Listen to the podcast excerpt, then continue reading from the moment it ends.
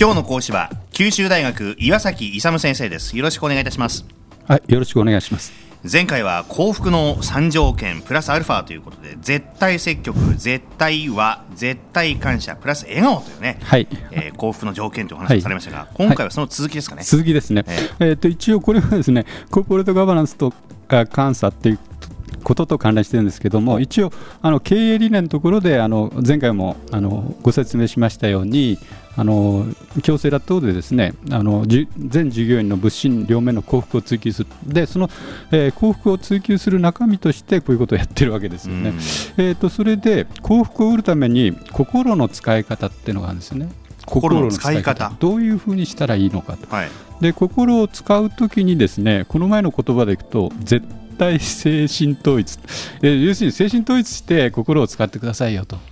要するに心を使うんだから考える時とかあの行動する時ですね。あのもうあの精神統一してやってください。で実はですね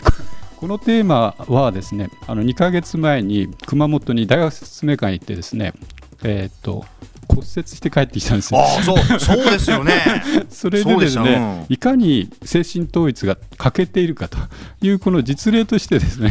精神統一しないと骨折にも合うという。で骨折をただの骨折に終わらせないところが先生らしいですね、えー、そこで考察を加えたわけですね。そうですね、うん、えー、それで常にですねあの思考とかそういうところに精神統一でやらないといけないということなんですよ。はあ、それで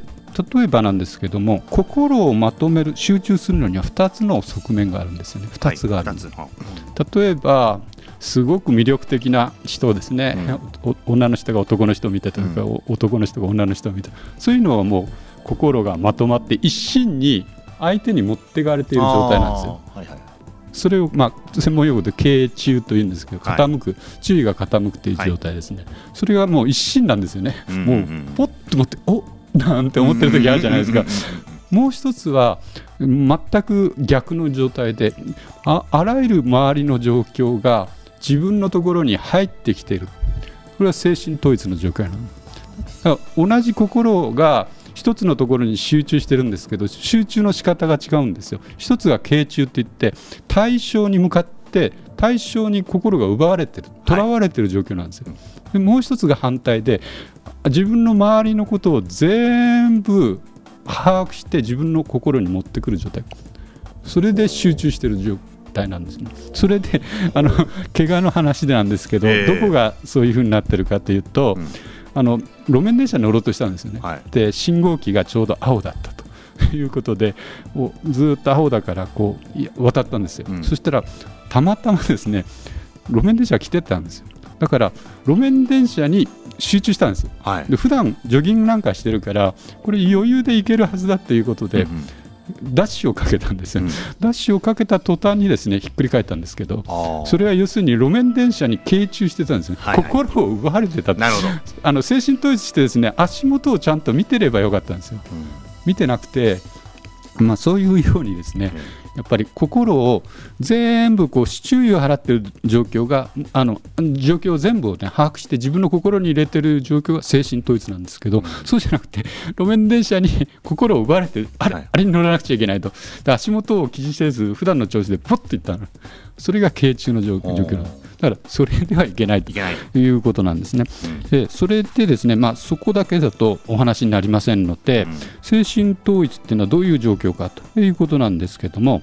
それはですね要するにはっきりした気持ちである物事に打ち込んでいる状況なんですね。でもそれっていうのは先ほど言った傾注じゃなくて、まあ、あの対象を全部心自分の心の中に入れて全部処理している状況。うん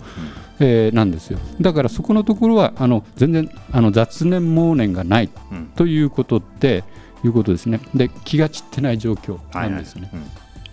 うん、でそういう状況だといろいろなあのいい効果が出てくるということなんですけど 精神統一っていうとどういうような効果が現れると思いますか？効果ですか？効果。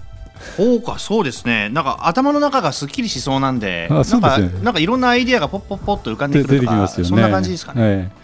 そうですね、うん、あ他に何かありますかね？他に？何ですかね、まあ、いっぱい挙げられると思うんですけどね、うん、要するに、まあ、要するに心の状態がこう集中してこう活動がすごく高まってるんですよ、効率が、うん、心の中の効率が。だから何でもあのすごいあの ハイクオリティにハイパワーでできるようになってるんで、うん、まあ、いろんなことができるんですけども、うん、あの先ほど言ったあのまず第一に頭の中がクリアになったわけですね、うん、すごい頭脳明晰になってるということなんで、はいはい、えーと、例えばですね新しいアイデアが出てくると、はいはいはい、もう今まで気づかなかったんだけど集中してるとですね何かこう新しいあの今まであれやってまあ、今まで分からなかったことなんだけど集中してこの前もあったんですけど学会報告してたんですよ。で学会報告集中してしてるじゃないですか、うん、で今まで自分では分からないようなことが質問とかでですねあって言ってクリアになる場合があるんですよね。やっぱり集中してますから。うん、報告と質疑応答で集中してるとそういう 今まで考えられないことようなことがそういう場所では出てくるというようなものが出てくるしあとミスが少なくなる先ほど言ったひっくり返るようなことはないしね、あと判断が正確になるとかね、うん、あと記憶がやっぱりこう記憶残りますよね。こう集中してると、まあ、そういうようなことがある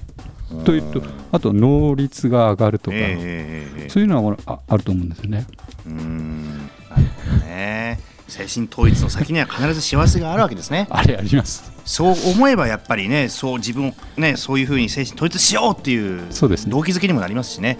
うん座禅とか組まなくてもいいんですか？えっとまあ座禅組んだ方があの形から入るのにはいいかもしれませんあなるほどね。えー、えー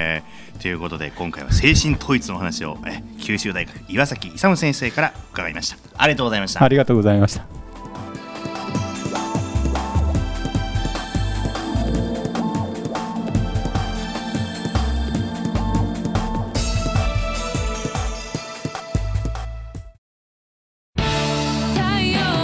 BBIQ は九州で生まれ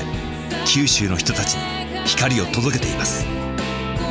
九州のお客様が光り輝くように。それが QTnet の変わらない思いです。